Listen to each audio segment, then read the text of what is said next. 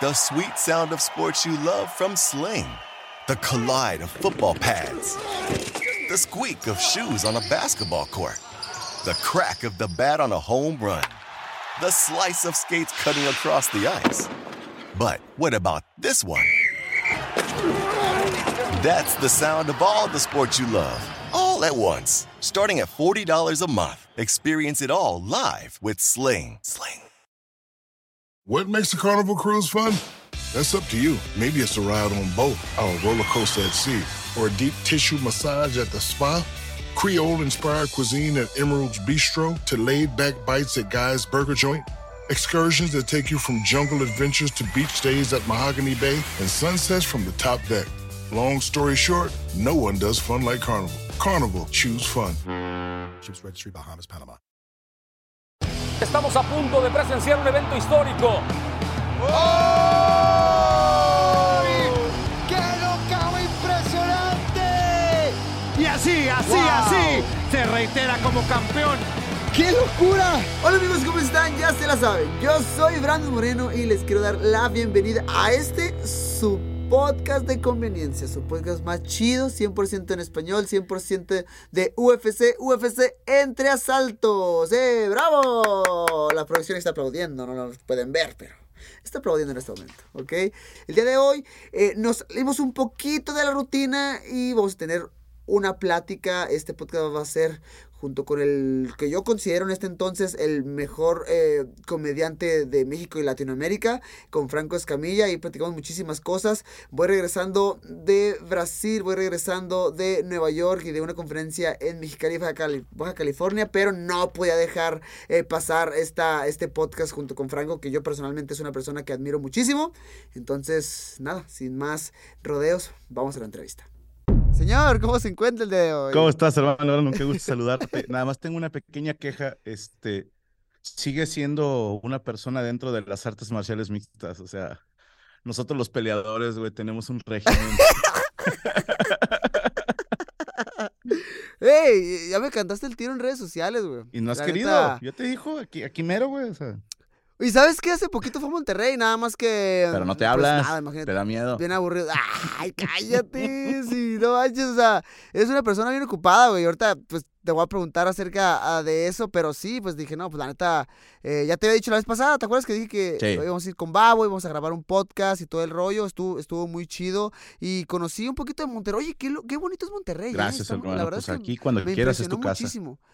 Nada más que, eh, no sé, quiero saber cuáles son tus impresiones. Se me hizo muy extraño el hecho de que hay una carrera, ¿cómo le Como tipo vía rápida, no sé cómo le llaman en Monterrey, Avenida. que divide, que, que divide, para la gente que no ha ido a Monterrey, divide la parte fresa, la parte fresona de Monterrey, Ok. Y la parte donde a lo mejor sí, pues... La parte empinada. Falta un. La parte un poquito más empinada. Qué locura. A mí- para mí fue un contraste bien cabrón. Se me hace que era Avenida Las Torres. eh, a no ser que sea Vasconcelos también. Hay varias, ¿eh? Que ¿Sí? es impresionante cómo en dos cuadras puede cambiar todo.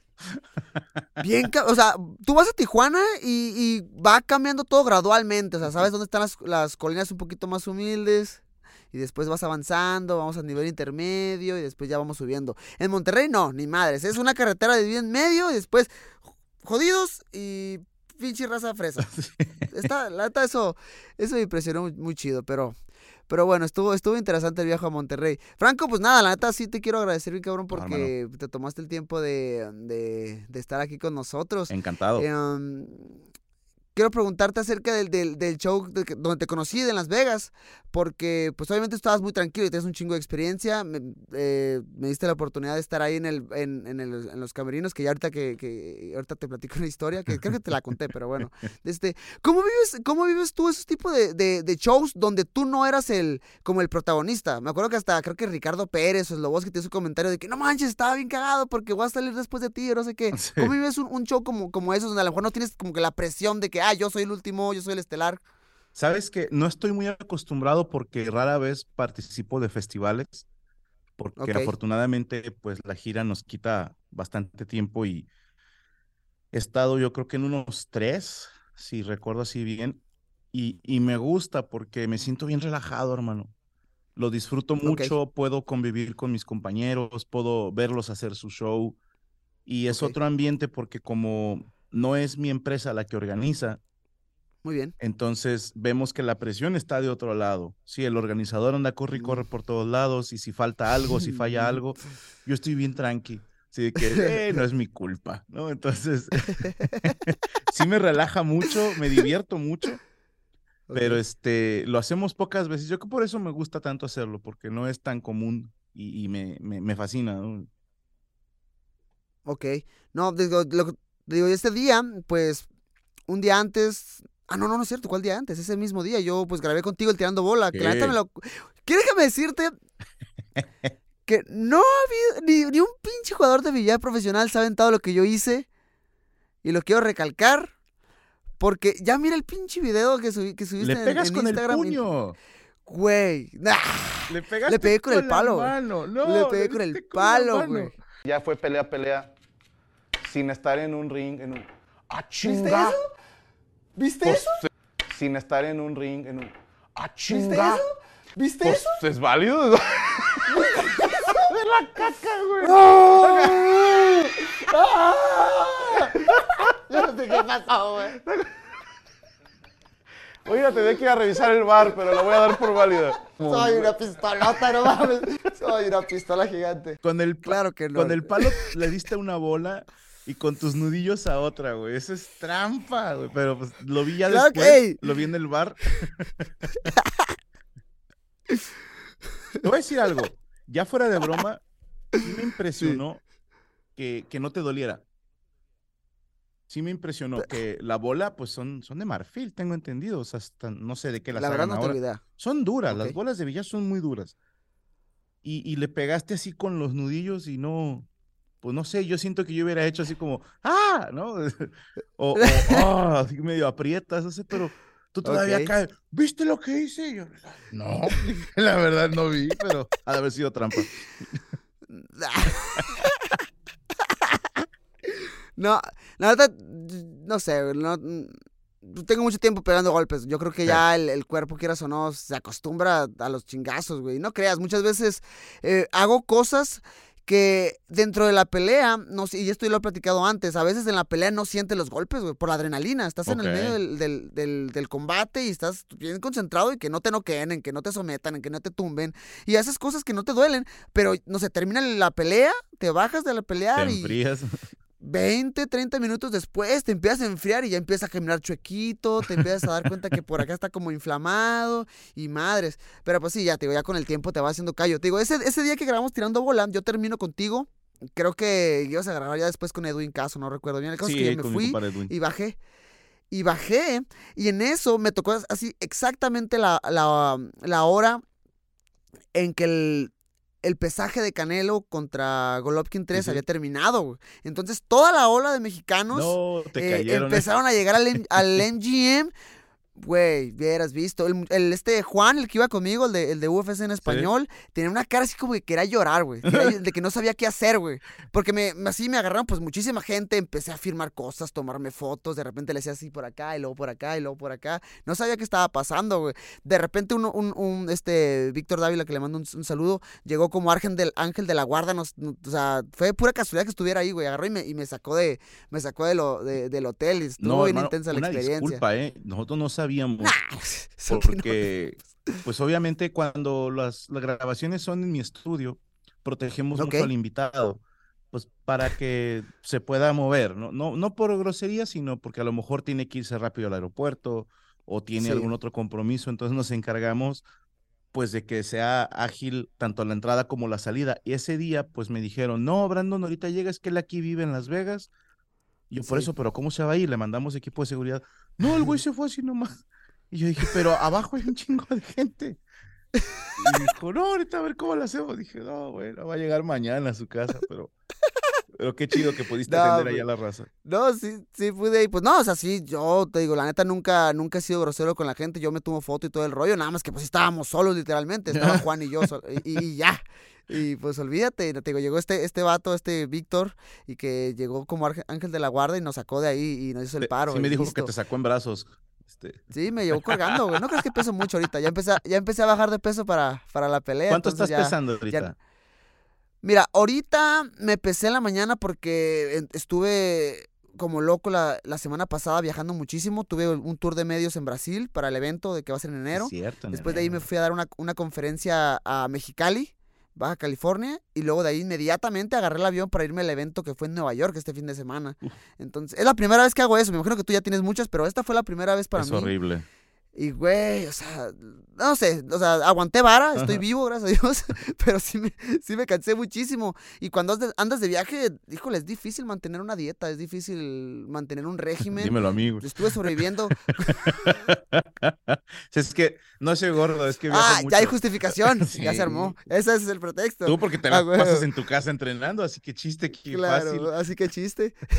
Pero sí, no, me pesé y ahorita ando como en 150 libras, que son como 68. Vato, es lo que pesaba yo a los ocho años, no mames. o sea, Qué locura, güey. No, sí, y ya después, después, y después ya a entrenar como 66. Entonces, eh, pues todo, todo bien por ese lado. Eh, pero nada, ya se me olvidó lo que estaba diciendo yo también. Ahora tú me estás entrevistando a mí, güey. Sí, verdad, me perdóname, la, la maldita No costumbre. te, no te preocupes, güey. Y yo, ¿qué viene para Es- Brandon Moreno? A huevo. Este, pero sí. Güey, estoy tratando de acordarme, güey. Ya se me olvidó que lo que te iba a preguntar. Tú pregúntame lo que sea, güey. No me preguntes cuánto peso porque no te quiero Ah, agüitar. ya sé. No, nada, de hecho, no sé, güey, desde antes, eh, cuando ya me dijeron que te iban a invitar, que perdón también por pinche Juan, te comprometí en el videito que hizo al final, digo, hey, ¿cuándo vas a sacar al, al, al po- al podcast de Brandon? Y yo, así- yo te vi tu cara de, hijo de la chingada. No, No, ¿sabes pues qué? sí. Yo no sabía porque dije, ay, es ahorita, dije, tenemos otra grabación. No, No, no llevaba qué contestar. Pero no, yo puestísimo, déjame te cuento de volada. Que aquí mi producción se equivocó, el señor Jesús Patatucci, porque estábamos con los horarios. Como tú estás en horario tipo, ¿estás en, ¿en dónde estás ahorita? pues Pacífico. estoy ahorita en Las Vegas, aquí en Las Vegas, Ajá. Entonces se nos fue la onda con el horario Pacífico. y ya la andábamos regando, pero no, todo bien, todo bien. ¿Qué son las ahorita? Son las 5 ahorita. Las 5 tuyas, ¿no? Aquí son las Ajá. 7:20. Sí. Entonces, Y te digo, nah, de, hecho de. Jesús, güey, se, te digo, se rifó porque te digo, fui a verte la noche al, al show y pues ya, pues, ya, ya me había topado con la gente ahí pues en el, en el hotel. Dije, madres, ¿ahora cómo le voy a hacer para entrar y salir? Y, pero no, Jesús se rifó, me dio un pase para entrar pues por, por no sé cómo le llaman, backstage, como sea. Sí. Y ya, súper, súper chido. Y también recuerdo que algunas personas me dieron carrilla porque iba todo chancludo a tu show y todo. Iba todo chancludo y en "Si yo paz. ¿Sabes qué? al escenario. Pues, No, no, no, pero a- a- tirando bola porque ah, pues iba terminando de entrenar. Me dijo Juan, oye, es que puede esta hora. Y es que madres, es que a esa hora pues voy terminando de entrenar, güey. Y de hecho llegamos poquito tarde, pero pues nada, agarré mis cosas, ni me bañé, perdón. No te apures, Y yo soy anósmico, no vuelo. Eso fue. y ya se armó. Con Te comentaba razón, que cuando me. con razón llegaste ¿Eh? medio pegajosito, güey. Sí, güey. Liter...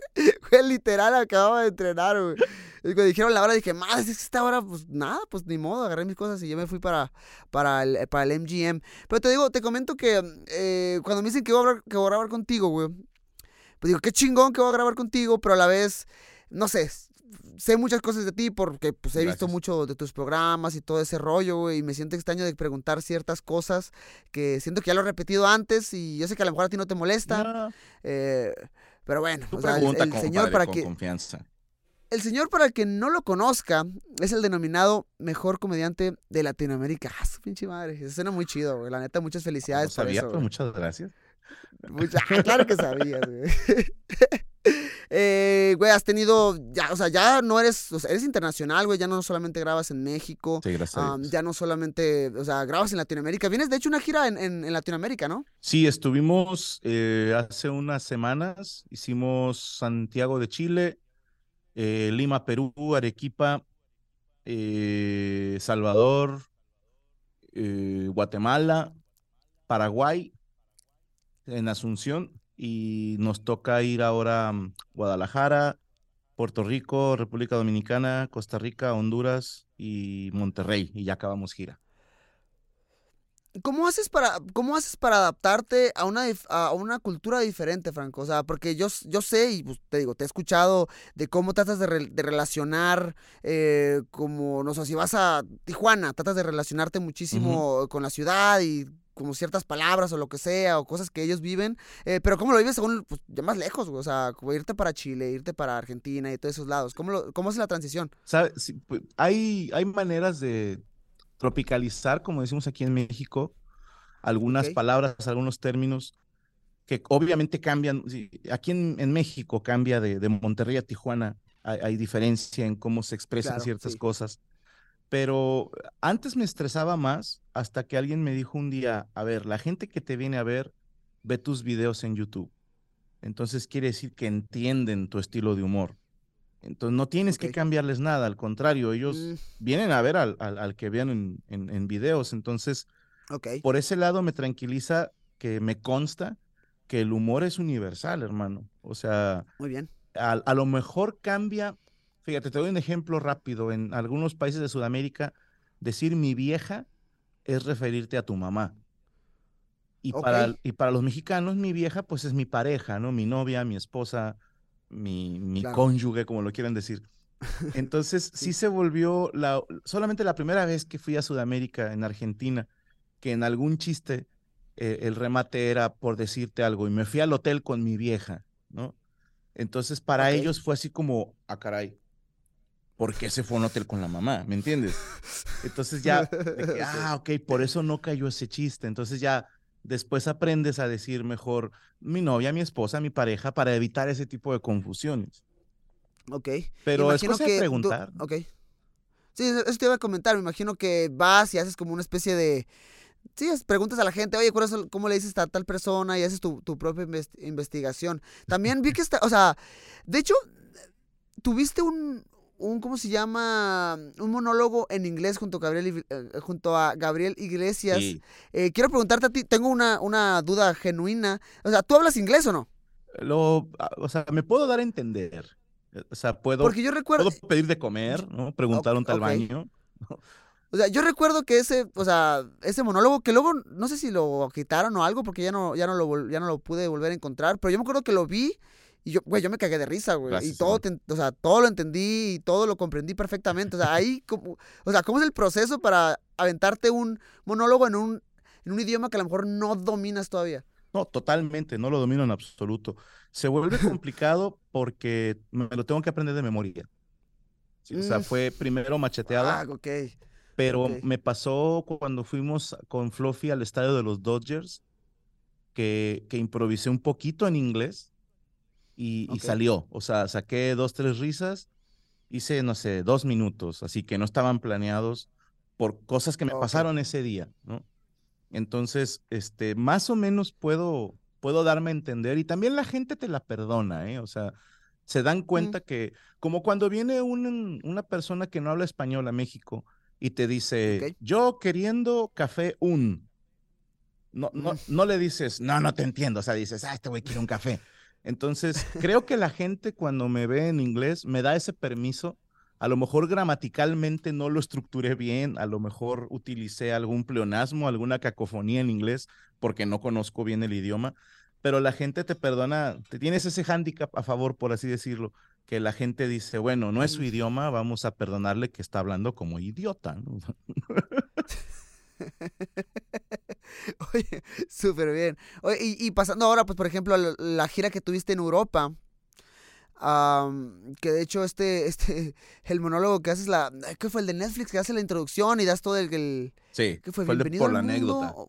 Por la anécdota, Sí, ajá, sí, güey, sí. me digo, esos son de mis, favor, son de, de mis favoritos. Pero cuando vas para allá, eh, ¿es 100% tu objetivo a un público latino viviendo en Europa o por ahí también como que te atreves a intentar, no sé, aventarte algún chiste local o no sé? Sí, el, obviamente mi audiencia es latinoamericana, o sea, es Claro. hispanoparlante.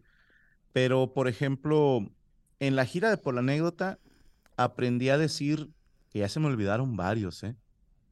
Ok. Pero me ayudó la gente en la ciudad a la que llegábamos a decir, por ejemplo, no sé, en, en, en italiano, ¿no? A, saludar como Bonanotte, fratelli. ¿no? Como decir buenas noches, hermanos, ¿no?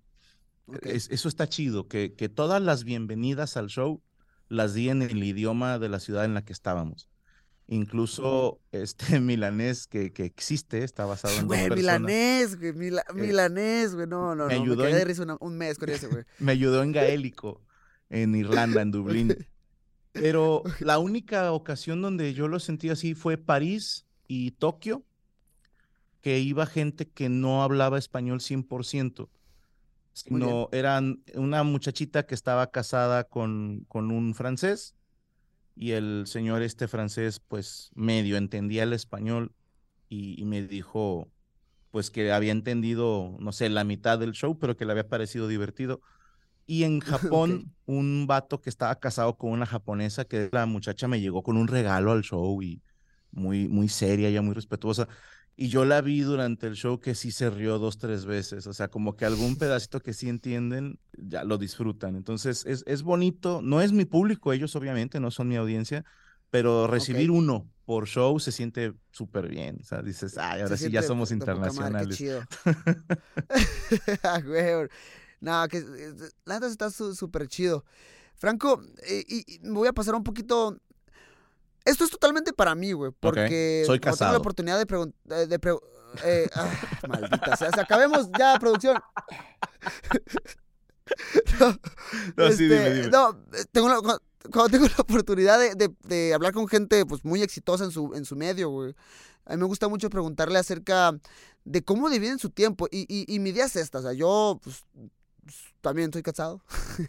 Tengo tres niñas, tengo tres niñas y pues conforme vas avanzando en, en lo que sea que sea tu área, cuando empiezas a generar más éxito, a lo mejor te empiezas a ocupar un poquito más y empiezas a hacer más cosas y tienes que viajar. Te digo, la semana pasada no estuve toda la semana en mi casa, estuve viajando, estuve de aeropuerto en aeropuerto y de ciudad en ciudad. Es una locura. Tú también eres padre de familia eh, y estás casado, pero o sea, quiero suponer, a huevo que tengo que suponer que eso en algún momento te tuvo que generar algún problema, que con el tiempo y con su apoyo con tu esposa lo supiste eh, pasar. Mi pregunta va dirigida a, a cómo, cómo divides tu tiempo, güey. ¿Cómo vas, vas organizando? O sea, ¿cómo ta- también eres papá y cómo... Sí, sí. Sí, sí, sí, ¿cómo, cómo manejas tu tiempo? Mira, fue, fui aprendiendo sobre la marcha, ¿eh? Porque Ok, yo no sé si exista un- una persona que te enseñe a hacer esas cosas desde un inicio, alguien que se dedica a trabajar con artistas o deportistas de alto rendimiento, que somos quienes más viajamos en ese sentido, que al principio mis giras a veces eran 12 días sin regresar a Monterrey. Y regresaba, estaba tres días y me volvió a ir otros 10. Regresaba cinco días, ya era así como un premio estar cinco días en Monterrey y me volví a ir. Y la gira europea estuve un mes sin ver a mi familia. Cuando es la gira sudamericana me aviento 15, 18 días a veces sin, sin volver a casa.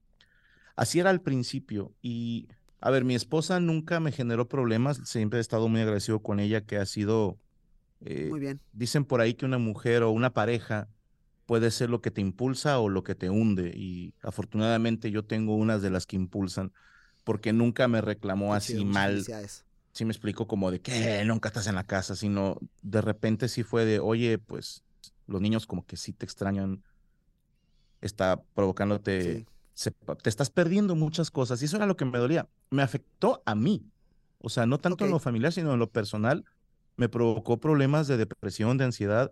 Y te digo, con el tiempo vas aprendiendo a administrar tu tiempo, válgame la redundancia, y aprendí también a decir que no, que cuesta mucho trabajo cuando vas empezando y estás cumpliendo el sueño, te invitan a tal ciudad y dices, claro que voy. Y luego te dicen, hay que grabar este comercial, hay que ir a este programa, hay que ir a grabar un podcast con fulano, con sultano. Y a todo dices que sí, porque dices, no voy a dejar pasar ninguna oportunidad.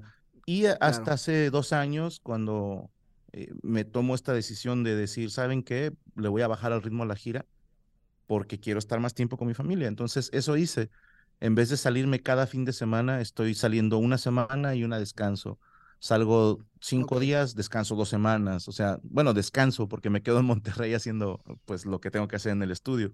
Claro. Pero yo voy por mis hijos a la escuela, entrenamos juntos, trato de ayudarlos de vez en cuando con la tarea, llevarlos a cenar a algún lado, eh, hacer cosas en familia.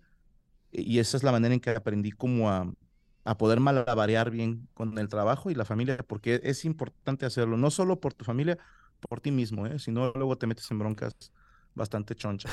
Sí. Yo te, de hecho, pues yo te, te comentaba en, en, pues en, Tirando Bola que una vez que gana el campeonato, yo lo gané, la primera vez lo gané en 2021. Nice. Y pues te puedo decir que pues, mi vida cambió muy, muy cabrón. La neta sí, sí sentí como ya estaba menos en la casa, como había cosa tras cosa, o a veces sí estaba en la casa, pero estaba haciendo que entrevistas en videollamada y luego la pandemia y todo ese tipo de cosas. Entonces, poco a poco, porque como tú dices, la verdad yo creo que mi esposa también es una de las que me han ayudado muchísimo, o sea, ella le hemos pasado muchísimo y te digo, ella eh, ahorita se, se, pelea mucho ella sola con, eh, con los pinches haters porque la revientan, güey, o sea, es, es, es una muchacha porque eh, le dan carrilla y le dicen, ah, de seguro está comprando por el dinero y de seguro está... Y dice, güey, si supieran, güey, si supieran que iba por ahí a su casa en un pinche Mustang destrozado, güey, que... Güey, muchas veces nuestras salidas era nada más ir por los pañales de nuestra niña, güey, no hacíamos nada más, güey. Entonces, ella pasó dile muchas a mi cosas... Comadre, dile a mi comadre que les conteste en redes. Yo no tengo la culpa de que tú te casaste con un jodido. aprendan a seleccionar a sus parejas. Yo le vi potencial al mío.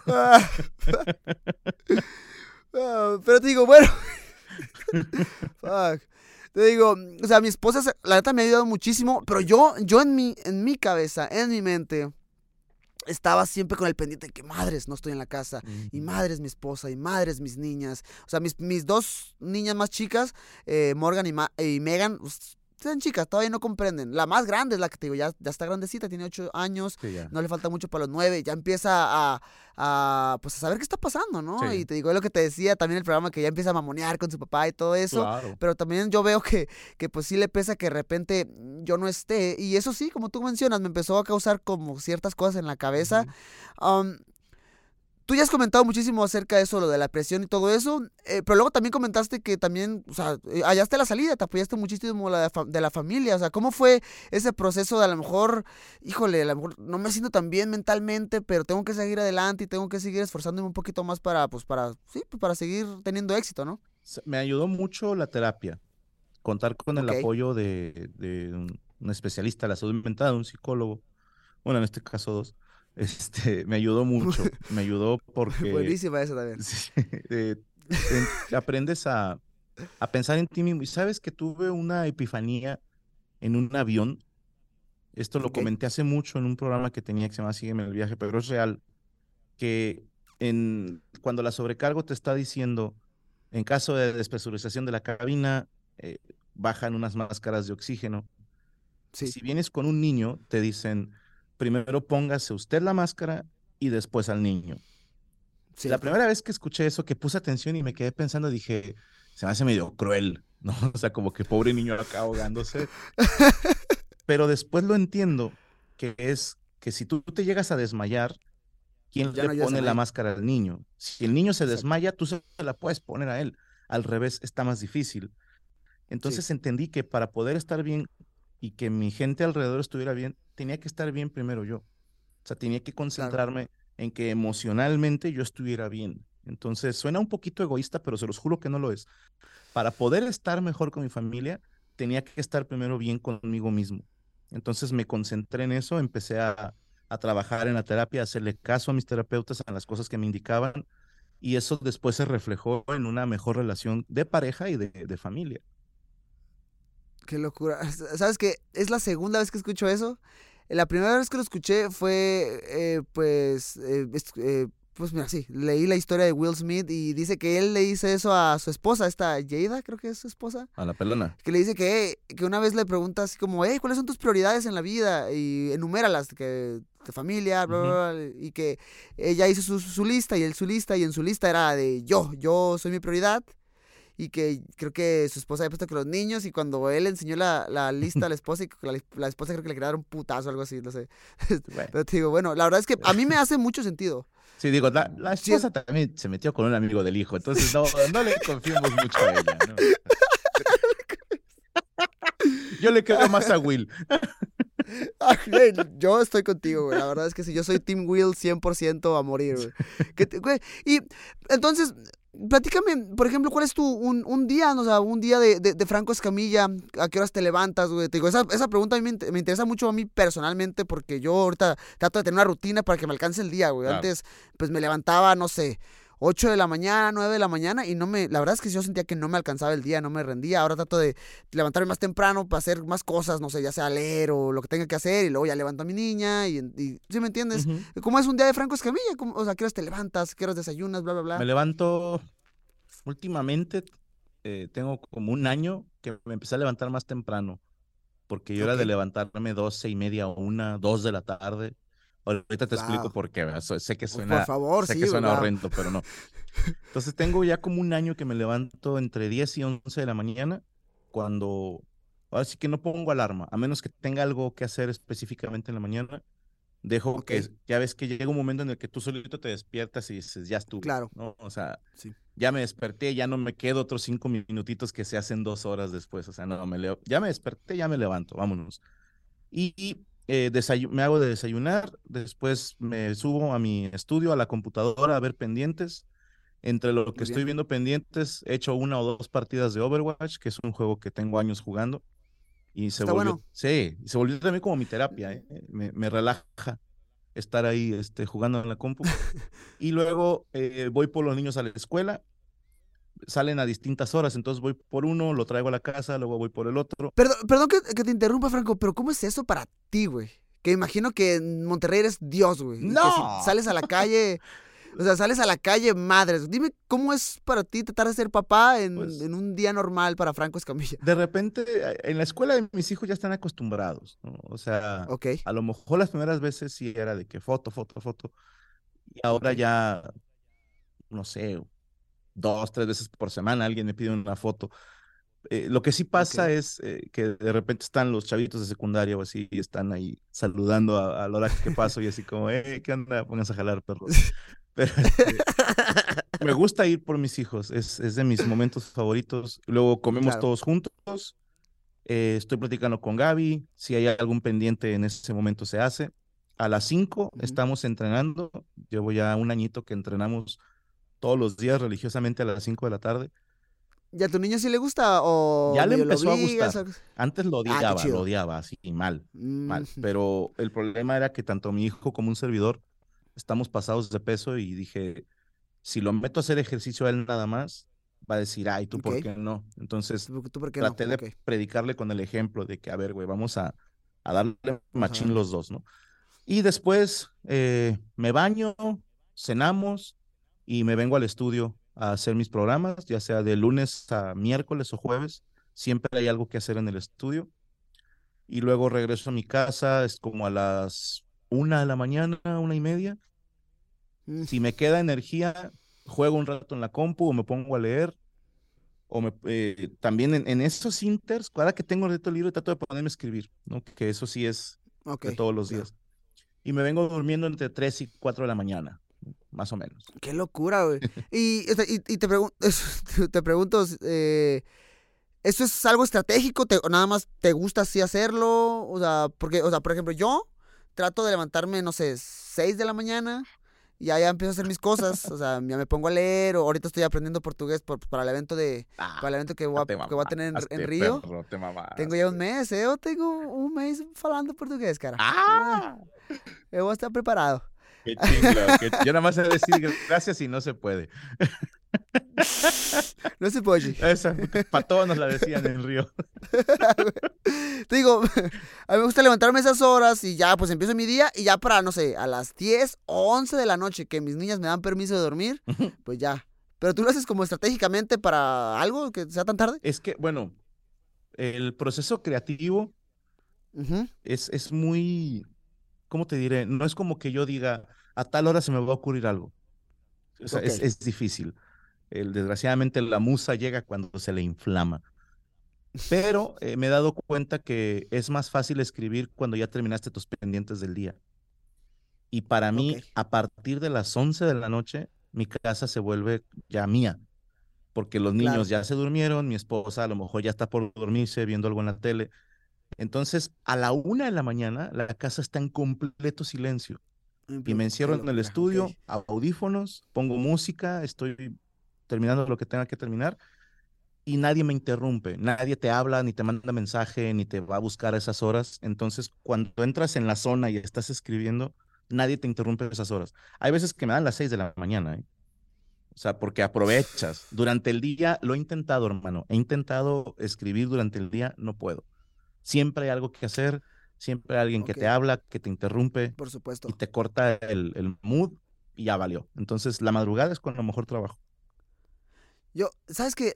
o sea, es una locura. lo mismo que me estás diciendo, yo lo, yo lo traduzco a levantarme temprano. Cuando me levanto a las seis, o sea, la, casa está... Están todos. O sea, güey, es que en el día está o la niña eh, jalándome o jalando a mi esposa porque está cocinando y no le está poniendo atención y quiere atención. Y después empieza son a llorar. Tres, güey, o sea, que y son tres, güey. Lo superan en número.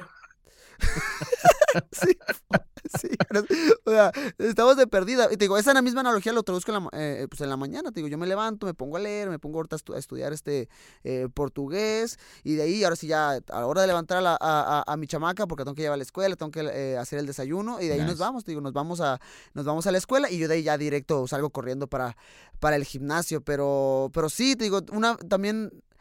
Una vez, pues leí la historia de, de Kobe Bryant, él, em, porque él, es muy famoso porque él, estaba, él entrenaba a las 4 de la mañana. Se entrenaba tres veces al día, güey, ¿no? Sí, o sea, eh, eso no es el problema, pero el hecho de las 4 de la mañana, o sea, ¿por qué a las 4 de la mañana? O sea, yo puedo hacer lo mismo, pero lo puedo hacer como 9, lo puedo hacer a las 12, 1 y otra más a las 5, 6. ¿Sí me entiendes?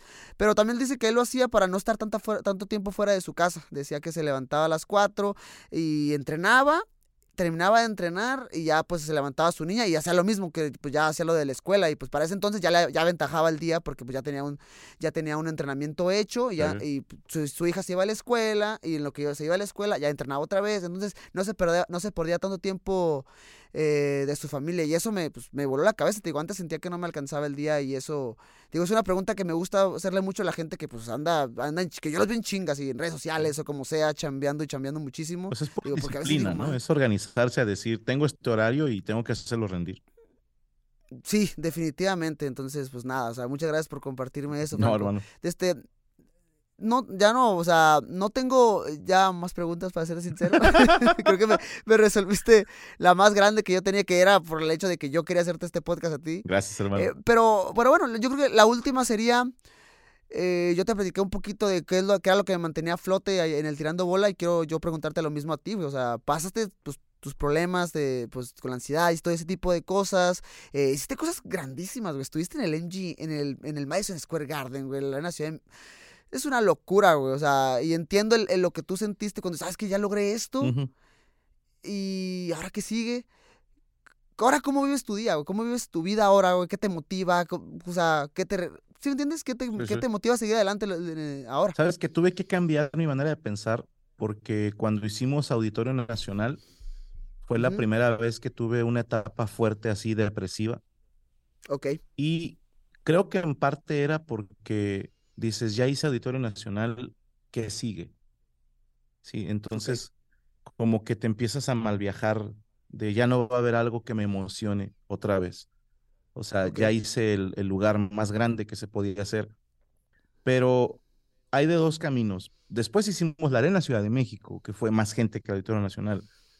Claro. Y después dejé de, de fijarme en eso. Dejé de fijarme en, no sé, como Obviamente sé cuánta gente va a los shows, porque siempre se tiene que hacer un conteo con los productores, cuántos boletos se vendieron, que la capacidad, que no se meta más gente de la que se debe de meter en un lugar para evitar problemas con protección civil o con los fire marshal en Estados Unidos, que son mamoncísimos con los requisitos.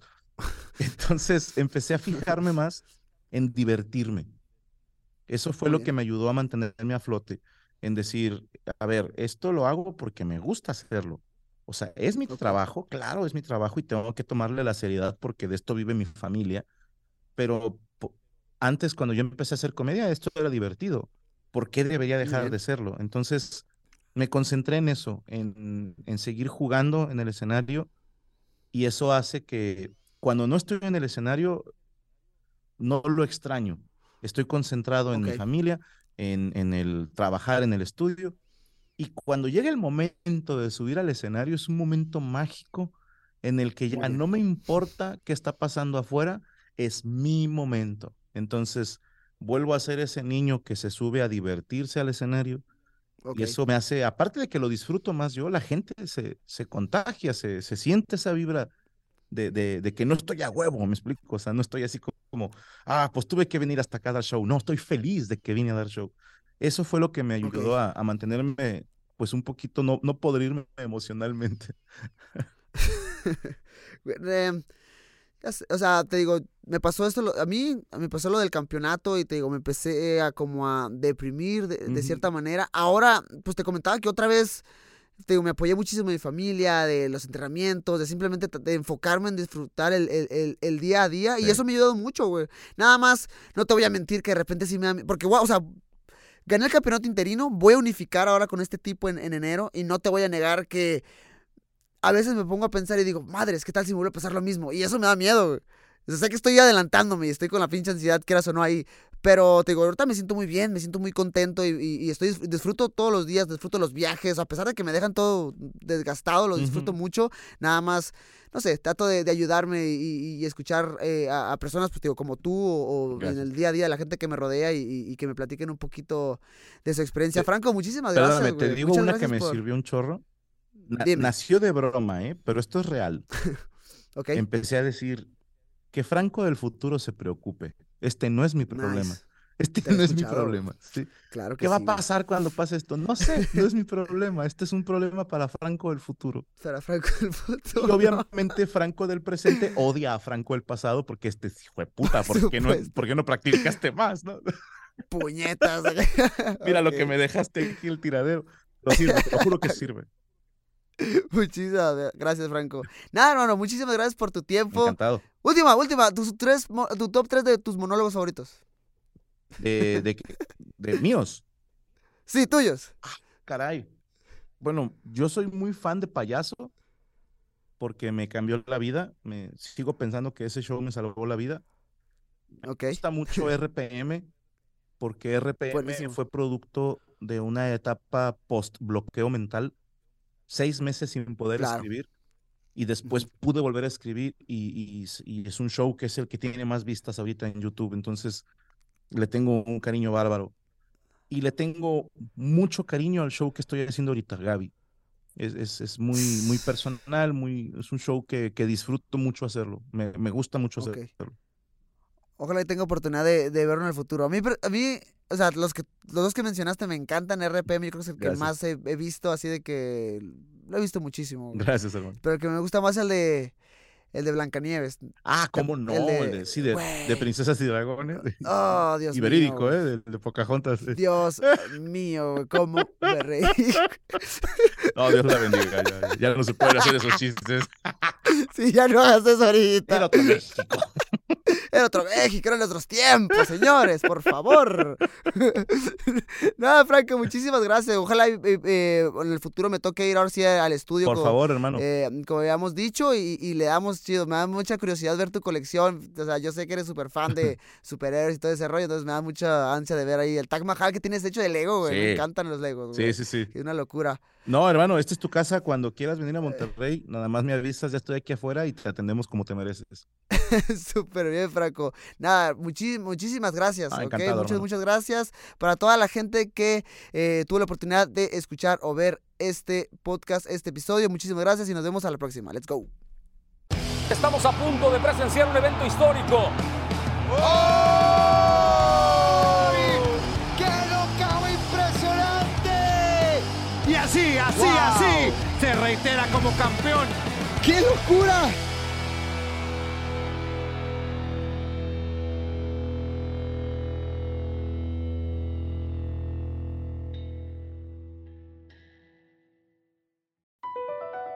BP added more than $70 billion to the U.S. economy in 2022. Investments like acquiring America's largest biogas producer, Archaea Energy, and starting up new infrastructure in the Gulf of Mexico. It's and, not or. See what doing both means for energy nationwide at bp.com slash investing in America. You might be right. It's simple, but something you almost never hear in politics today, with each side more concerned about scoring political points than solving problems. I'm Bill Haslam, a Republican. And I'm Phil Bredesen, a Democrat. We're former Tennessee governors, and we invite you to listen to our podcast, You Might Be Right. Join us and guests like Al Gore, Paul Ryan, Judy Woodruff, as we take on important issues facing our country. Listen and subscribe to You Might Be Right, a new podcast from the Baker School at the University of Tennessee. It's time to take your career to the next level. With over 150 graduate degree programs, the Catholic University of America, located in Washington, D.C., provides world class academics with a student experience that educates the whole person mind, body, and spirit. Whether your professional calling is in engineering, nursing, social work, or any of our other exceptional degree programs, encounter the best of everything that Catholic University has to offer and discover the best in yourself. Learn more today at catholic.edu forward slash grad admissions. What makes a carnival cruise fun? That's up to you. Maybe it's a ride on boat, our roller coaster at sea, or a deep tissue massage at the spa, Creole inspired cuisine at Emerald's Bistro to laid back bites at Guy's Burger Joint, excursions that take you from jungle adventures to beach stays at Mahogany Bay, and sunsets from the top deck. Long story short, no one does fun like Carnival. Carnival, choose fun. Ships Registry, Bahamas, Panama.